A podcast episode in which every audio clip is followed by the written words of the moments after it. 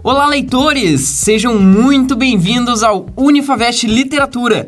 Eu sou Eduardo Gavioli e neste primeiro episódio, o professor doutor Eduardo Marcos teve um bate-papo com a doutora Bruni Carvalho sobre o projeto A Escrevedeira. Fala aí sobre a sua formação, o que, que, que, que você fez, né? Como é que, que, que você andou fazendo aí na sua formação acadêmica, o que, que você estudou? Como é que é? Conta aí pra gente. Então, Edward, eu tive uma formação oficial na área de letras mesmo. Eu fiz a minha graduação, mestrado e doutorado na Faculdade de Letras da USP, em São Paulo, é, na FEFELESH, né? E logo que eu entrei na graduação, tem lá um ciclo básico, né, onde todo mundo faz as mesmas disciplinas. Depois que ano era isso? Que ano era isso, Bruni? Isso foi em 2007 que eu entrei na graduação. É, e aí tinha esse ciclo básico e depois você podia escolher uma língua estrangeira. E nesse ciclo básico eu tive a oportunidade de ser apresentada a diversos autores franceses de literatura. Meu interesse sempre foi maior pela literatura é, e aí eu escolhi o francês na graduação como língua estrangeira e segui com o francês é, ao longo do mestrado e do doutorado, ou seja, eu fiz a minha pós inteira na área da literatura francesa. É, eu estudei no mestrado e no doutorado o André Gide, que é um autor ali contemporâneo do Proust, né? Que ele, eu, eu apresento minimamente porque eu sei que o Gide não é um autor tão lido quanto Proust, mas que também é, já subvertia muitas questões formais ali nesse momento começo do século XX, é, escrevia romances de uma forma é, um pouco colocando em xeque aqueles paradigmas tradicionais. Isso foi sempre o que me interessou nesse autor. E aí eu aprofundei meus estudos no GID, depois eu, eu terminei meu doutorado em 2019, foi quando eu defendi é, e aí, depois que, que eu terminei o doutorado, eu dei uma pequena pausa, porque como eu fiz tudo emendado, uma coisa atrás da outra, eu senti que eu precisava respirar um pouco, né?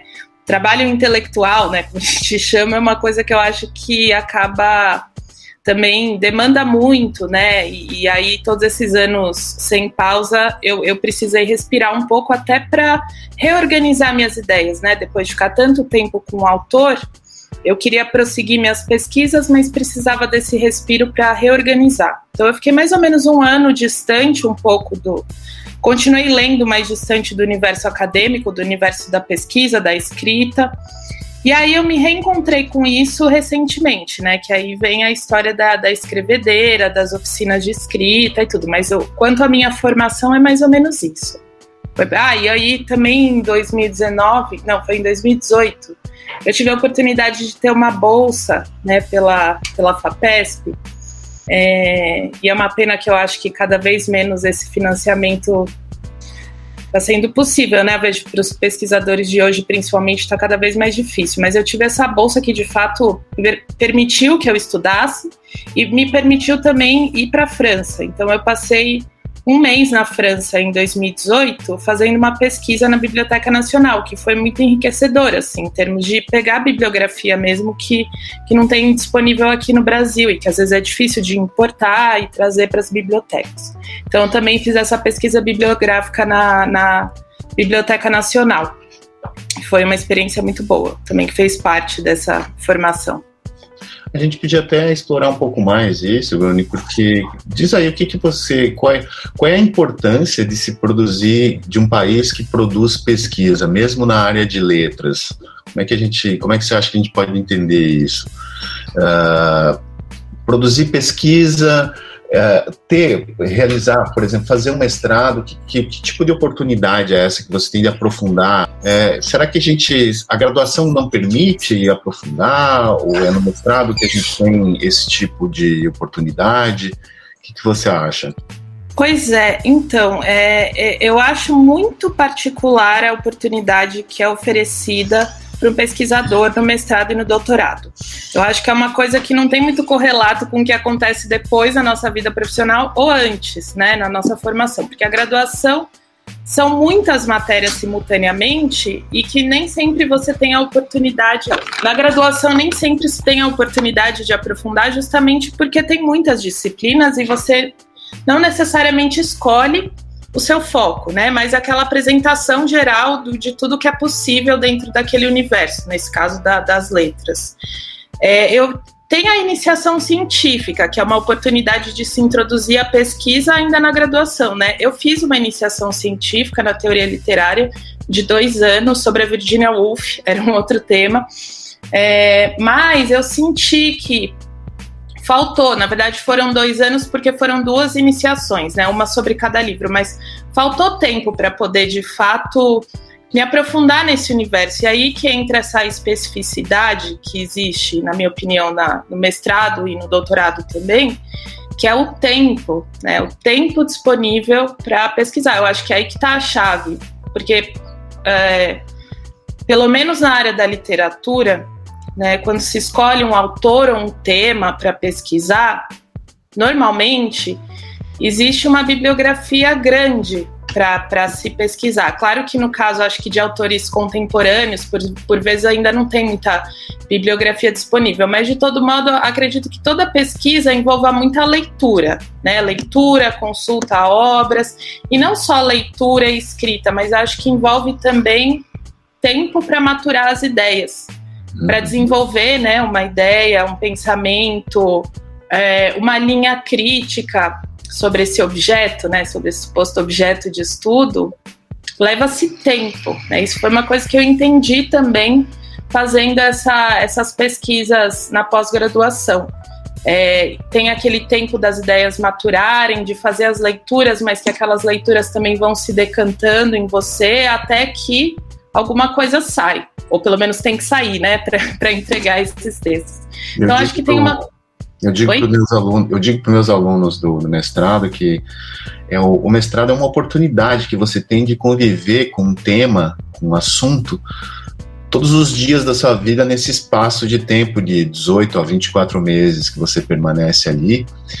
E a certa altura a coisa pega um embalo que você pensa absolutamente tudo a partir desse prisma, né? Então tudo na vida começa a funcionar a partir desse viés problemático, desse, das ideias desse autor, né? Que na verdade esse autor ele começa a funcionar misturado com você também, né? A partir você faz o autor falar. Tem tem um, um texto interessante do Hillis Miller do final dos anos 70 que ele fala, texto sempre retorna na minha cabeça, né? Que se chama O Crítico como Hospedeiro. E ele é muito interessante porque ele reposiciona, porque assim, no, no, viés assim artístico, o viés artístico geralmente entende o crítico, ou entendia quando o crítico nos anos 80 até o final, começo dos anos 90, era uma figura um pouco mais ativa no cenário cultural, né? Então, o crítico era visto a partir do viés artístico como uma espécie de parasita, que ele não era criativo, então ele, ele passava a criticar, analisar os trabalhos dos outros, né? E, e até tenho certa razão, né? Porque se for um crítico que, que estabelece o bom e o ruim, né? O que vale, o que não vale a pena consumir, né? E, este, e havia esse tipo de, de comentário naquela época, realmente não é muito interessante.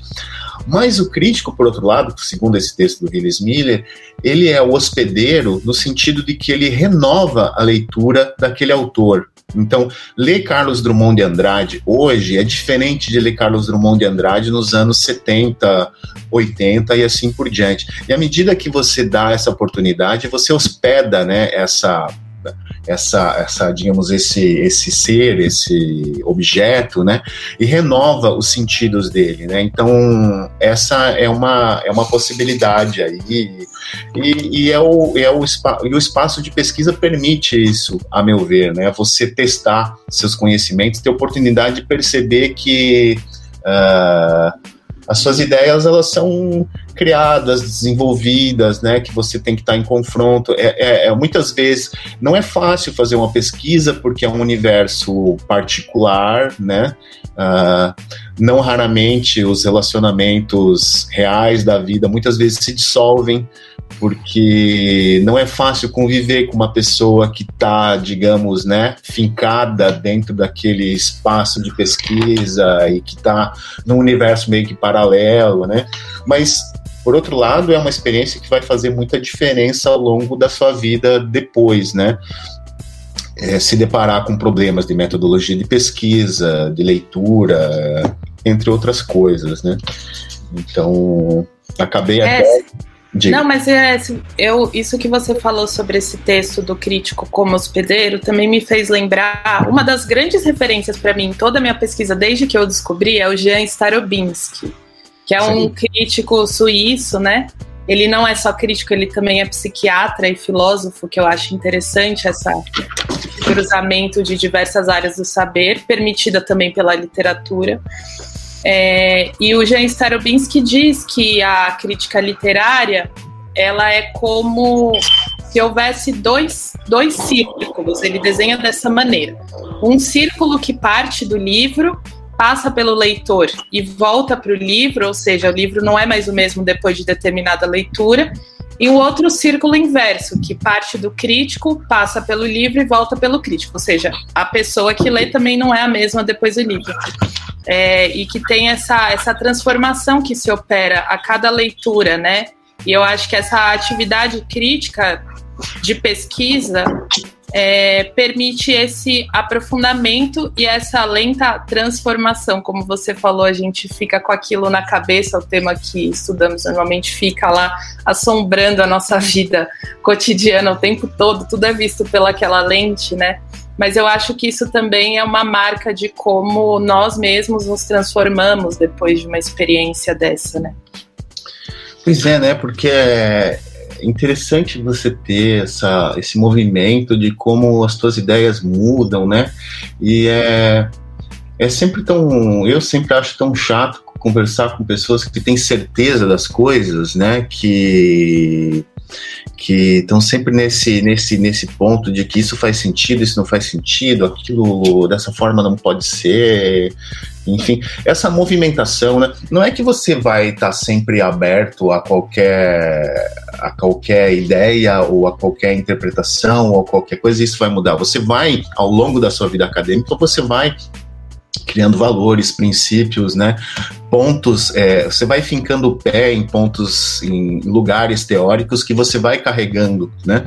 Mas você percebe que ao longo do tempo, se você for alternando, alterando um pouco esses, esses vieses teóricos, esses pontos de vista, é, é, isso é saudável e faz parte do processo né, de teu de desenvolvimento, enfim.